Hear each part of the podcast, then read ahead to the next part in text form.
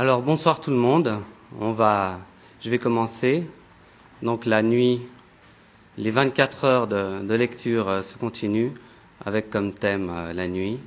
J'ai choisi des textes euh, particulièrement dédiés à la nuit. Donc d'abord les hymnes à la nuit de Novalis et ensuite La nuit, titre du poème de Charles Péguy.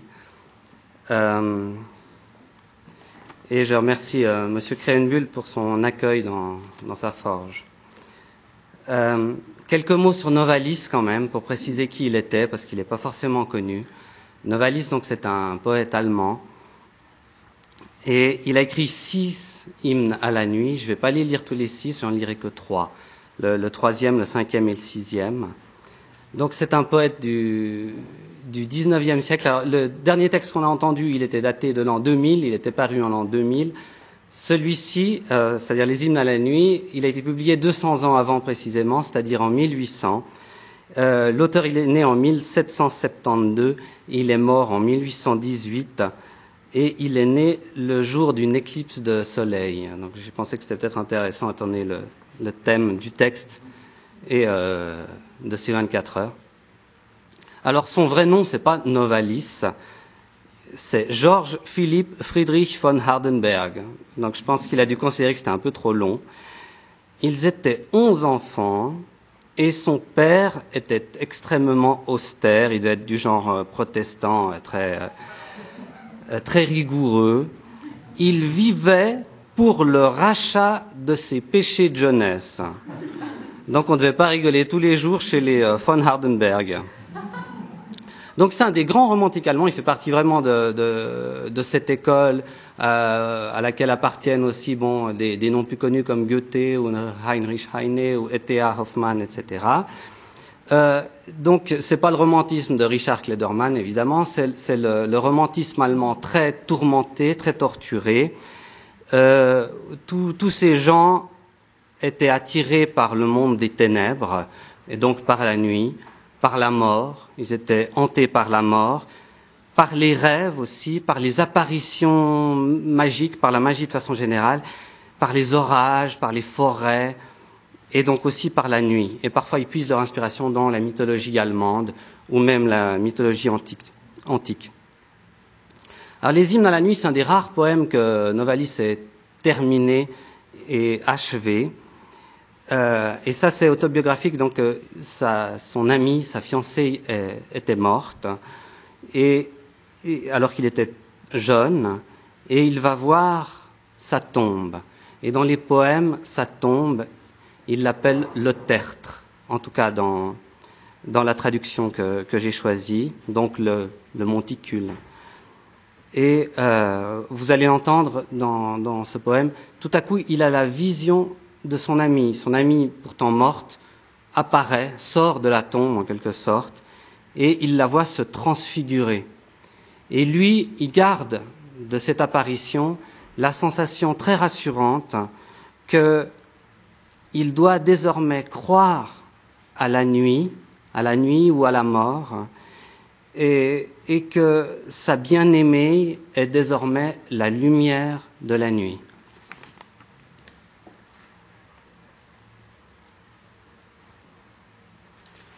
Voilà donc troisième hymne à la nuit. Un jour que je versais amèrement des larmes, que défaite en douleur, mon espérance allait s'évanouir, et j'étais solitaire, debout près de ce tertre aride qui, dans son lieu obscur et resserré, détenait l'être de ma vie, solitaire comme aucun solitaire n'avait jamais été, oppressé d'une angoisse indicible, à bout de force, plus rien qu'un souffle de détresse. Comme alors je quêtais des yeux quelques secours, ne pouvant avancer ni reculer non plus, un immense regret me retenait à la vie qui fuyait, s'éteignait. Alors, du fond des bleus lointains, de ces hauteurs de ma félicité ancienne, vint un frisson crépusculaire. Et par un coup, se rompit le lien natal, la chaîne de la lumière.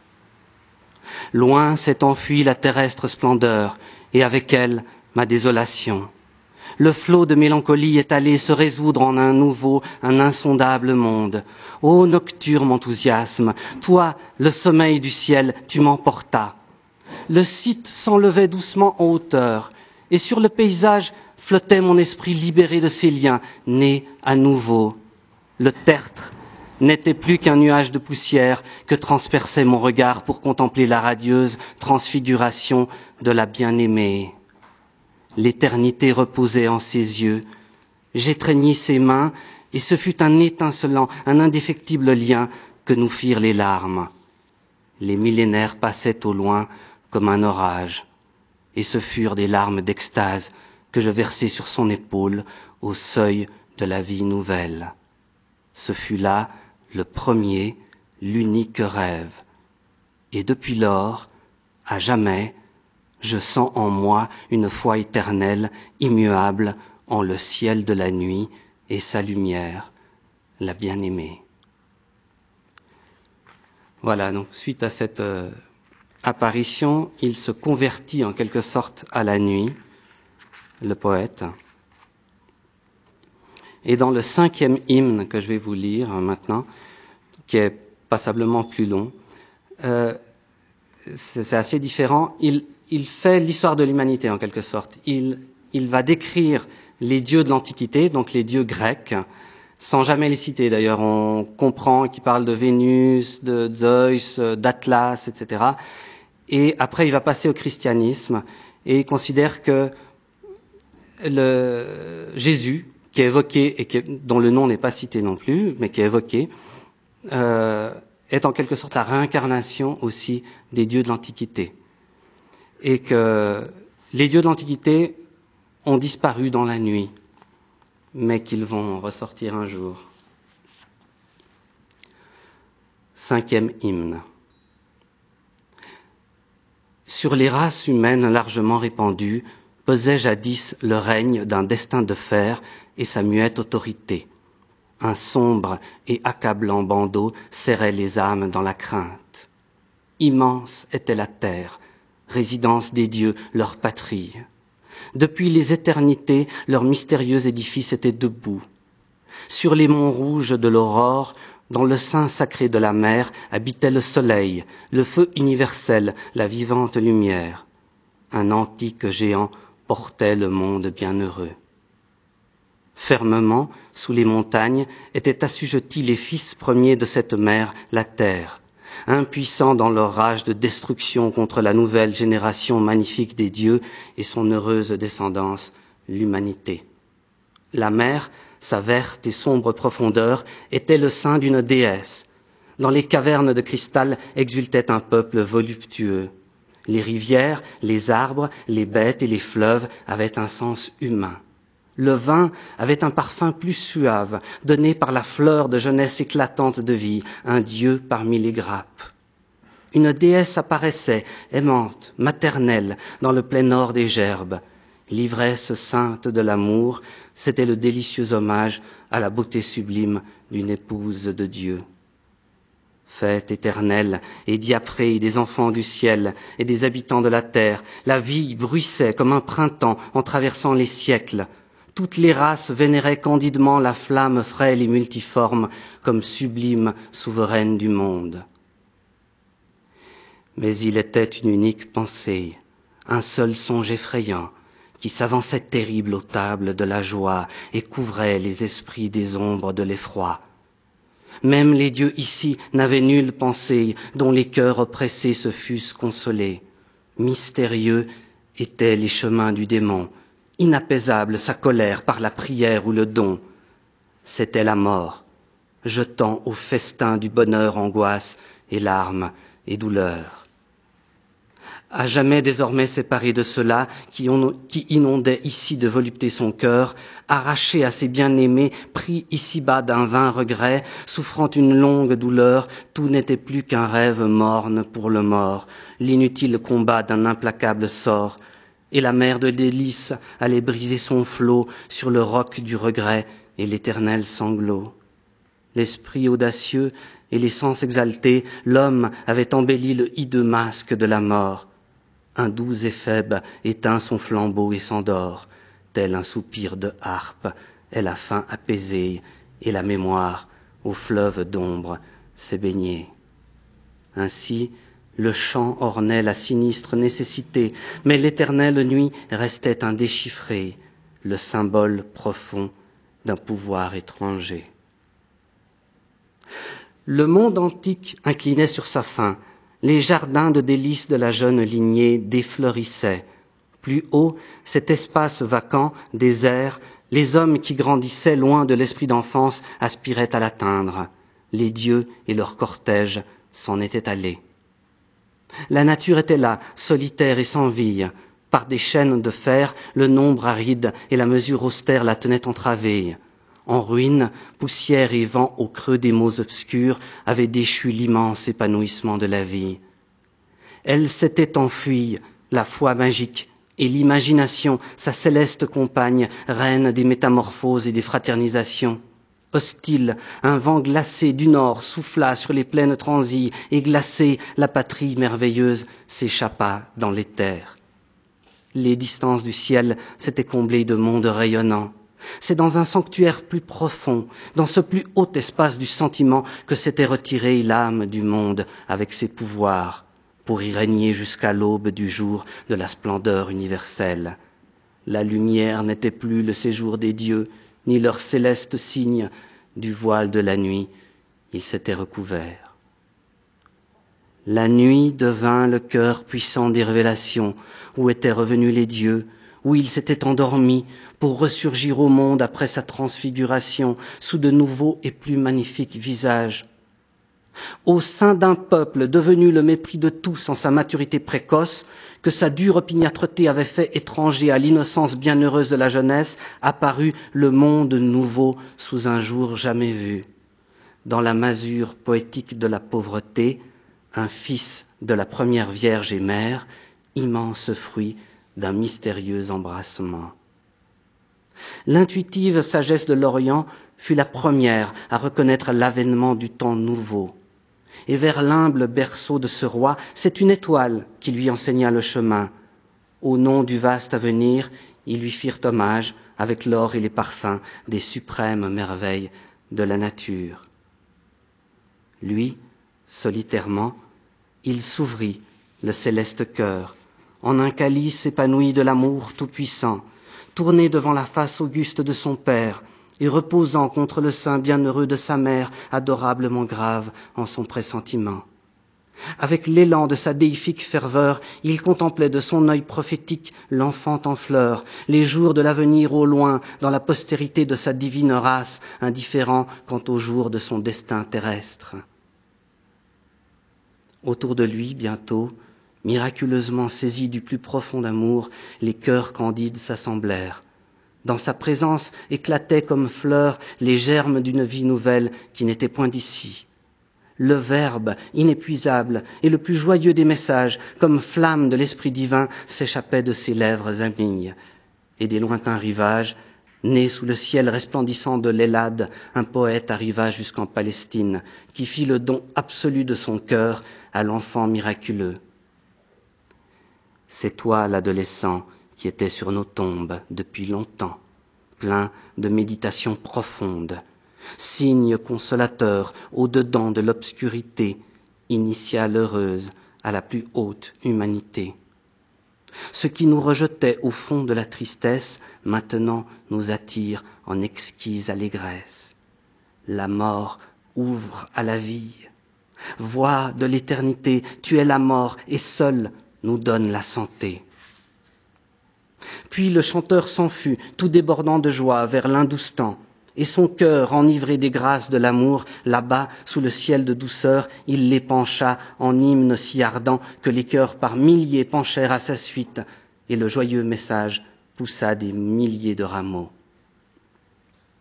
Sitôt après le départ du chanteur, la très précieuse vie fut immolée victime du profond abaissement des hommes. Il mourut dans ses jeunes années, enlevé à ce monde aimé, à sa mère éplorée et ses amis déconcertés. Le ténébreux calice des souffrances sans nom, ses lèvres adorables l'épuisèrent. Dans une angoisse atroce, l'heure approchait de la naissance du monde nouveau. Il lutta dans son agonie durement contre les terreurs de la mort ancienne, et lourdement sur lui le poids du monde antique retombait. Vers sa mère, une fois encore, il jeta son regard de tendresse, et alors elle vint, la main libératrice de l'éternel amour, et il entra dans le sommeil. Quelques jours seulement, un profond voile s'étendit sur la mer en furie, sur la terre ébranlée. Les bien-aimés pleuraient des larmes innombrables, mais il était rompu le sceau mystérieux. De célestes esprits levaient la pierre originelle de dessus le sombre tombeau. Près du dormant, les anges venaient se poser, exquises créatures de ses rêves. Et s'éveillant nouveau dans sa divine majesté, il s'éleva dans les hauteurs du monde, à nouveau né enseveli de sa main propre au fond de la fosse laissée, le cadavre ancien. De sa toute-puissante main mit en place la pierre, d'où nulle force ne l'ôtera. Toujours il pleure, tes bien-aimés, les larmes de la joie, les larmes de l'émotion et de la gratitude sans fin sur ton tombeau. Toujours encore, en un effroi joyeux, il voit ta résurrection et la leur avec toi. Il te voit, toi, avec l'élan de ta douce ferveur, pleurant contre le sein bienheureux de ta mère, te promenant grave avec tes amis, prononçant les paroles qui sont comme cueillies à l'arbre de la vie. Il te voit te hâtant, tout plein d'impatience à te jeter dans les bras du Père, toi, le porteur de la jeune humanité, porteur du vase à jamais débordant du futur âge d'or. Aussitôt après toi, ta mère s'est hâtée en la céleste apothéose. Elle fut la première auprès de toi dans la patrie nouvelle. De longtemps ont coulé depuis, et toujours d'une plus haute gloire a resplendi ta création nouvelle. Et quittant par milliers les douleurs et les peines, des êtres pleins de foi et de désirs ardents et de félicité se sont jetés à toi, qui règnent avec toi et la Vierge céleste dans le royaume de l'amour, qui sont au temple de la divine mort, tes serviteurs, et tiens pour toute éternité. Elle est levée, la pierre, ressusciter le genre humain. Tous, nous demeurons tiens et nous ne sentons plus nos fers. Le plus âpre chagrin s'efface dans l'heure de ta coupe plénière, quand vie et terre passent à la scène dernière. La mort appelle à l'hyménée, les lampes brillent en éclat, et les vierges sont là, pareilles, et l'huile, non, ne manque pas. Que retentissent les lointains des bruits déjà de ton cortège, et que les astres nous appellent en un langage humain, vers toi, Marie, déjà se lèvent des milliers de cœurs qui, dans l'ombre de cette vie, ne languissent rien que pour toi. En la guérison, ils ont foi, anticipant avec envie l'instant que tu les recevras, ô sainte essence, dans tes bras. Et tant qui se sont consumés dans l'amertume des tourments, qui de ce monde s'enfuyant de vers toi se sont retournés, ceux qui nous ont porté secours dans la détresse et la nécessité, voici, nous leur faisons recours pour les joindre en l'éternité. Sur nulle tombe de douleur l'aimant qui croit jamais ne pleure. L'amour ni son trésor exquis à nul ne seront plus ravis, et pour apaiser sa langueur, la nuit l'embrase de ferveur. Fidèle, les enfants du ciel gardent son cœur et le lui veillent. Confiance, la vie s'avance pas à pas vers l'éternité. Du feu intime illuminé grandit notre esprit nous devance en gloire. L'univers étoilé devient le vin de vie doré dont nous goûterons la saveur. Étoiles brilleront nos cœurs. Libre, l'amour nous est donné. Plus de séparation jamais, car le flot de la pleine vie est comme une mer infinie. Ô nuit unique, ô volupté, poème unique de l'éternité, et le soleil devant les yeux de tous, c'est la face de Dieu.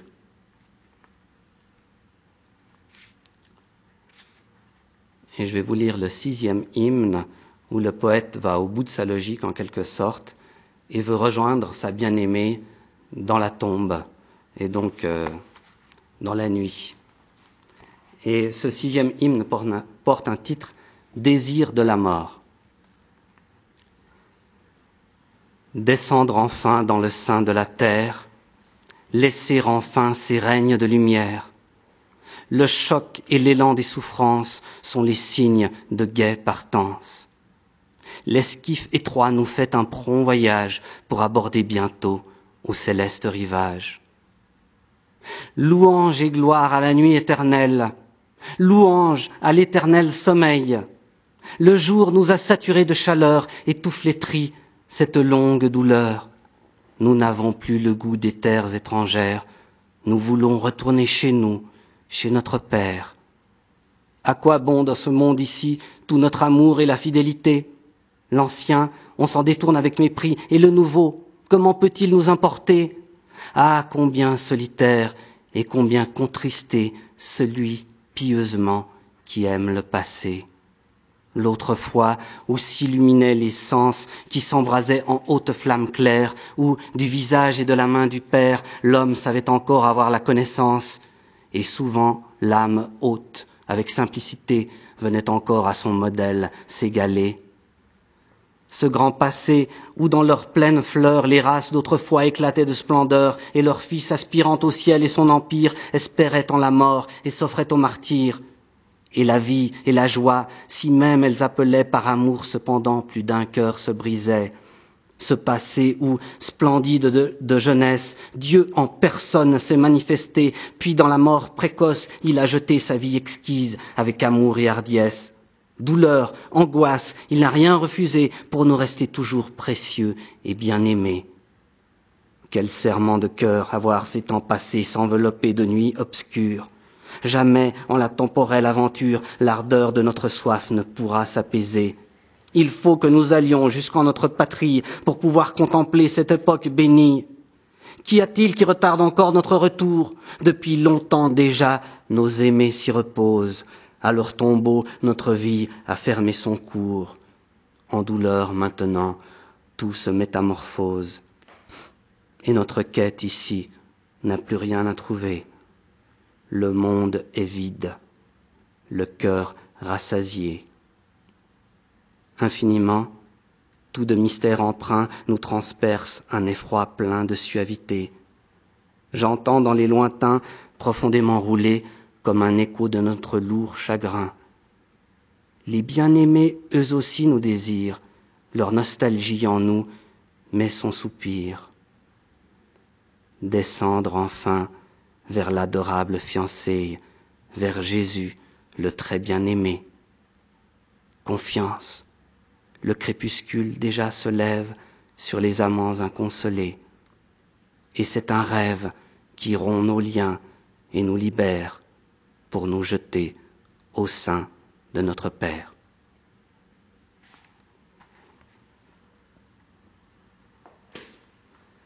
Voilà, c'était donc trois des six hymnes à la nuit de Novalis.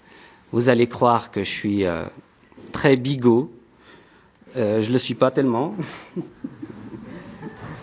parce que le texte suivant est sérieusement imprégné de religiosité aussi. C'est comme ça, il se trouve que la nuit euh, inspire les poètes et qu'ils y trouvent une dimension mystique qui parfois confine à la, à la plus grande religion et au mysticisme. Alors, c'est un bouquin de Julien Green que j'ai devant les yeux et pourtant le texte est bel et bien de Charles Peggy. Il se trouve que Julien Green l'a traduit en anglais, mais je vais bel et bien le lire en français. Julien Green qui a, qualifié ce poème, enfin, il, il le décrit comme étant l'un des plus grands moments de la poésie française moderne et de la poésie française tout court. Euh, le titre, c'est simplement La nuit, et c'est Dieu qui parle. Donc vous allez entendre Dieu maintenant par ma voix. Euh, et ça, ça, rejoint un peu le texte précédent, puisque lui aussi fait l'histoire du monde, en quelque sorte, Dieu. Et il s'adresse à la nuit, et il considère que la nuit est sa plus belle invention, sa plus belle création, et sa fille préférée, parce que c'est sa fille, c'est sa première fille, c'est celle qu'il a créée d'abord. C'est un poème relativement long, faut estimer une vingtaine de minutes. C'est comme ça, hein, c'est euh, 15 pages à peu près. Je me suis chronométré, ça fait à peu près 20 minutes. C'est assez répétitif, comme ça, en plus. non, il tape sur le clou, euh, Charles Peggy. il considère que, au contraire des jours, la nuit est une. Euh, si vous mettez toutes les nuits bout à bout, on obtient la nuit. Ça, c'est la nuit. Par contre, les jours mis bout à bout, c'est pas le jour. C'est rien du tout. Enfin, c'est pas grand chose. Les jours ne servent qu'à interrompre la nuit, en fait. Et il, les compare, à, il compare les jours à des îles sur la mer. Les îles interrompent la mer, mais c'est la mer qui est importante, en fait. C'est la mer qui prend toute la place et les îles reposent sur la mer, en fait. Et de la même façon, les, euh, les jours reposent sur la nuit. Et la nuit a préexisté avec son silence, et c'est la nuit qui terminera le monde, qui terminera l'éternité, si vous voulez. Donc dans la nuit, on retrouve le silence d'avant la création et d'après la création. Voilà, donc là vous êtes absolument convaincu que je suis super croyant et complètement euh, euh, pratiquant. Tout. Bon, tant pis. La nuit, Dieu parle. Les nuits se suivent et se tiennent, et pour l'enfant, les nuits sont continues, et elles sont le fond de son être même. C'est là qu'il retombe. Elles sont le fond même de sa vie. Elles sont son être même. La nuit est l'endroit, la nuit est l'être où il se baigne, où il se nourrit, où il se crée, où il se fait où il fait son être, où il se refait. La nuit est l'endroit, la nuit est l'être où il se repose, où il se retire, où il se recueille, où il rentre, et il en sort frais. La nuit est ma plus belle création. Et pourquoi l'homme n'en use-t-il pas? On me dit qu'il y a des hommes qui ne dorment pas la nuit. La nuit est pour les enfants et pour ma jeune espérance ce qu'elle est réellement. Ce sont les enfants qui voient et qui savent.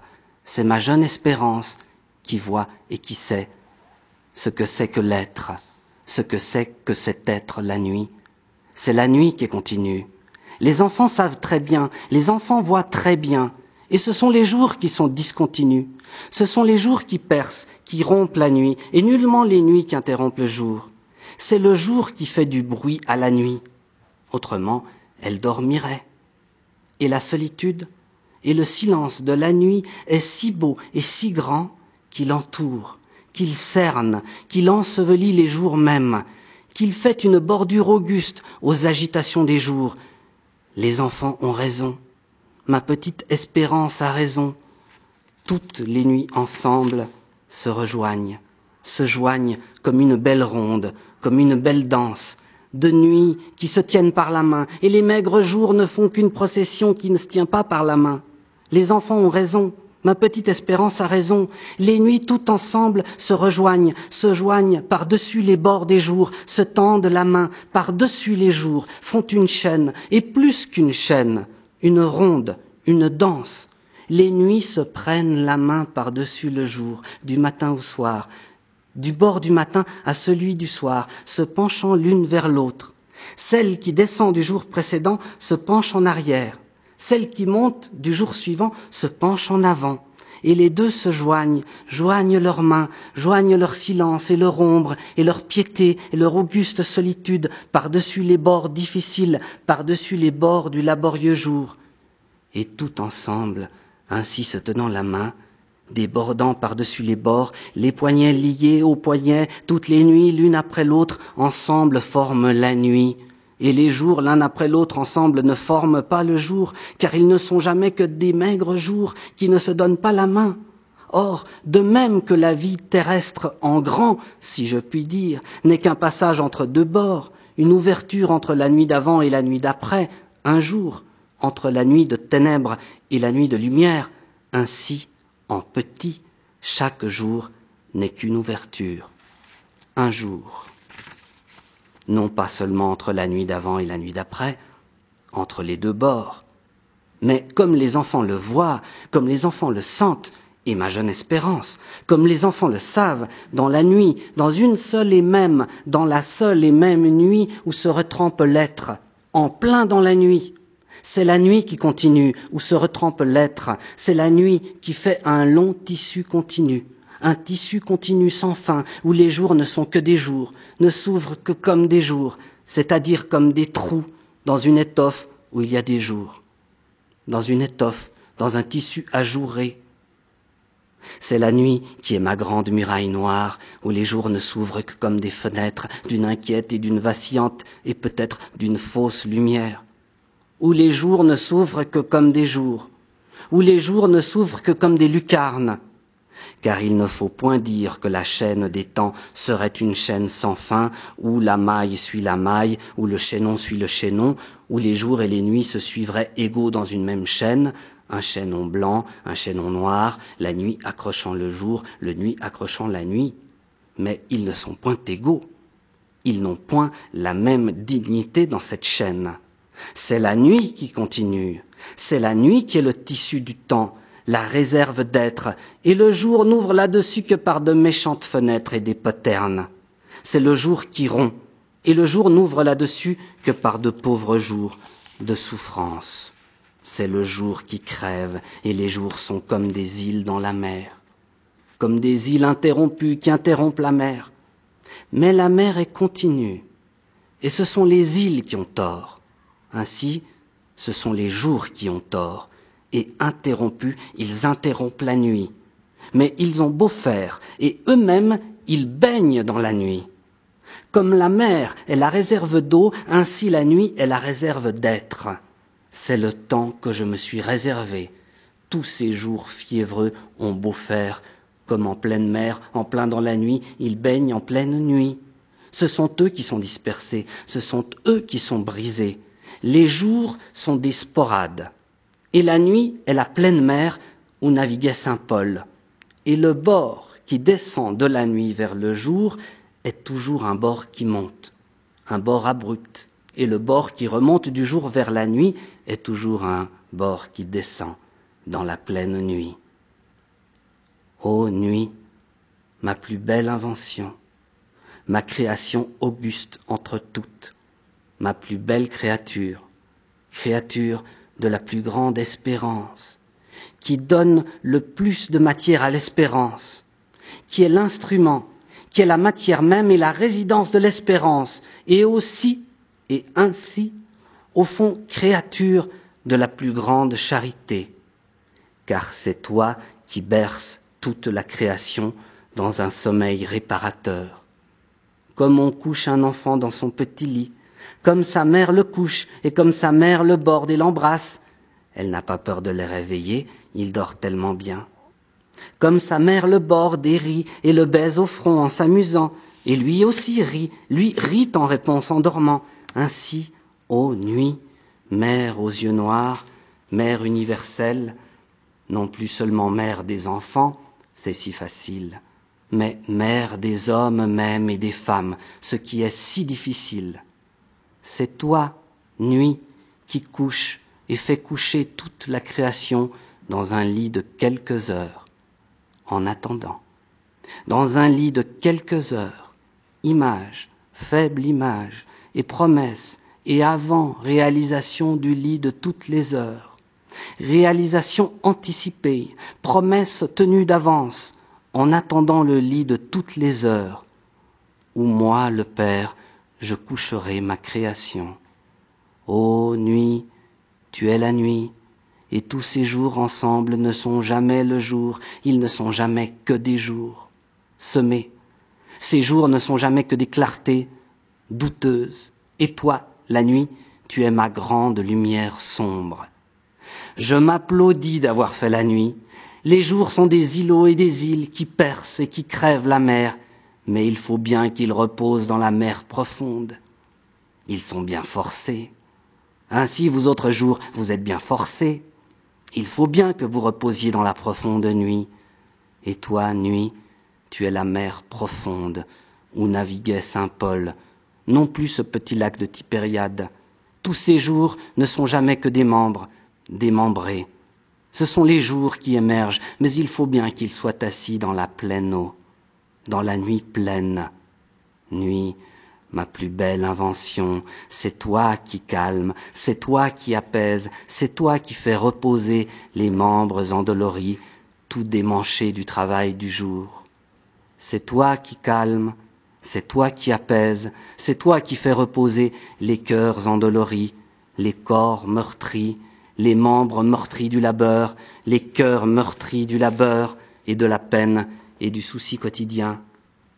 Ô nuit, ô ma fille, la nuit, la plus religieuse de mes filles, la plus pieuse, de mes filles, de mes créatures, la plus dans mes mains, la plus abandonnée. Tu me glorifies dans le sommeil encore plus que ton frère le jour ne me glorifie dans le travail. Car l'homme, dans le travail, ne me glorifie que par son travail. Et dans le sommeil, c'est moi qui me glorifie moi-même par l'abandonnement de l'homme. Et c'est plus sûr, je sais mieux m'y prendre. Nuit, tu es pour l'homme une nourriture plus nourrissante que le pain et le vin, car celui qui mange et boit, s'il ne dort pas, sa nourriture ne lui profite pas. Il lui aigrit et lui tourne sur le cœur. Mais s'il dort, le pain et le vin deviennent sa chair et son sang, pour travailler, pour prier, pour dormir. Nuit, tu es la seule qui pense les blessures, les cœurs endoloris, tout démanchés, tout démembrés. Ô ma fille aux yeux noirs, la seule de mes filles qui soit, qui puisse te dire ma complice, qui soit complice avec moi, car toi et moi, moi par toi, ensemble, nous faisons tomber l'homme dans le piège de mes bras, et nous le prenons un peu par une surprise. Mais on le prend comme on peut. Si quelqu'un le sait, c'est moi. Nuit, tu as une belle invention de ma sagesse. Nuit, ô ma fille la nuit, ô ma fille silencieuse au puits de Rebecca, au puits de la Samaritaine, c'est toi qui puises l'eau la plus profonde dans le puits le plus profond, ô nuit qui berce toutes les créatures dans un sommeil réparateur, ô nuit qui lave toutes les blessures dans la seule eau fraîche et dans la seule eau profonde au puits de Rebecca tiré du puits le plus profond. Amis des enfants, Amis et sœurs de la jeune espérance, ô nuit qui pense toutes les blessures au puits de la Samaritaine, toi qui tires du puits le plus profond la prière la plus profonde, Ô nuit, ô ma fille la nuit, toi qui cette terre, ô ma fille au beau manteau, toi qui verses le repos et l'oubli, toi qui verses le baume et le silence et l'ombre, ô ma nuit étoilée, je t'ai créé la première. Toi qui endors, toi qui ensevelis déjà dans une ombre éternelle toutes mes créatures les plus inquiètes, le cheval fougueux, la fourmi laborieuse, et l'homme, ce monstre d'inquiétude, nuit qui réussit à endormir l'homme, ce puits d'inquiétude, à lui seul plus inquiet que toute la création ensemble. L'homme, ce puits d'inquiétude, comme tu endors l'eau du puits, ô ma nuit à la grande robe, qui prend les enfants et la jeune espérance dans le pli de ta robe, mais les hommes ne se laissent pas faire. Ô ma belle nuit, je t'ai créé la première, et presque avant la première, silencieuse au long voile, toi par qui descend sur terre un avant-goût, toi qui répands de tes mains, toi qui verses sur terre une première paix, avant-coureur de la paix éternelle, un premier repos, avant-coureur du repos éternel, un premier baume si frais, une première béatitude, avant-coureur de la béatitude éternelle.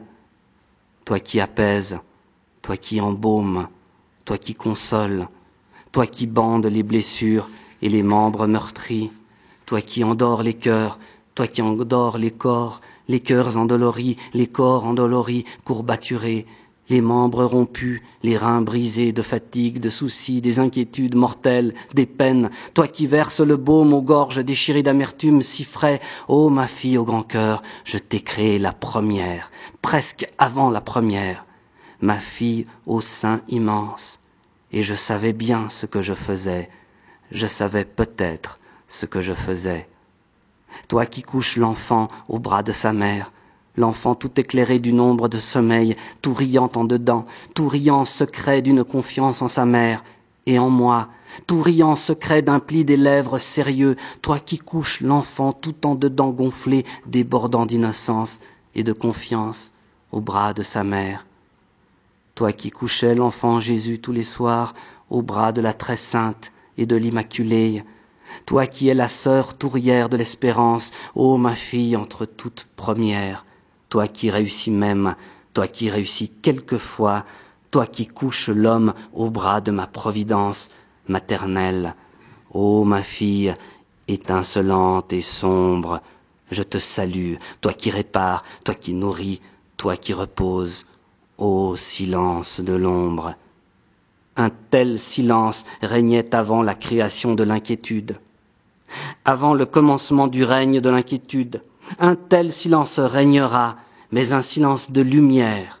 Quand toute cette inquiétude sera consommée, quand toute cette inquiétude sera épuisée, quand ils auront tiré toute l'eau du puits, après la consommation, après l'épuisement de toute cette inquiétude d'homme, ainsi, ma fille, tu es ancienne et tu es en retard. Car dans ce règne d'inquiétude, tu rappelles, tu commémores, tu rétablis presque, tu fais presque recommencer la quiétude antérieure quand mon esprit planait sur les eaux. Mais aussi ma fille étoilée, ma fille au manteau sombre, tu es très en avance, tu es très précoce, car tu annonces, car tu représentes, car tu fais presque commencer d'avance tous les soirs ma grande quiétude de lumière éternelle. Nuit, tu es sainte, nuit, tu es grande, nuit, tu es belle, nuit, au grand manteau, Nuit, je t'aime et je te salue et je te glorifie, et tu es ma grande fille et ma créature. Ô belle nuit, nuit au grand manteau, ma fille au manteau étoilé.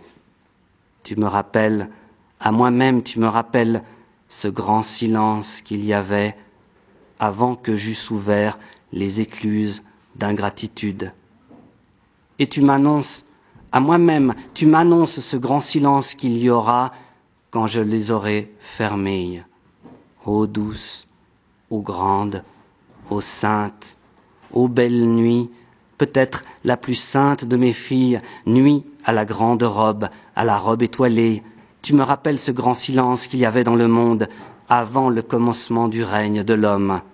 Tu m'annonces ce grand silence qu'il y aura après la fin du règne de l'homme, quand j'aurai repris mon sceptre.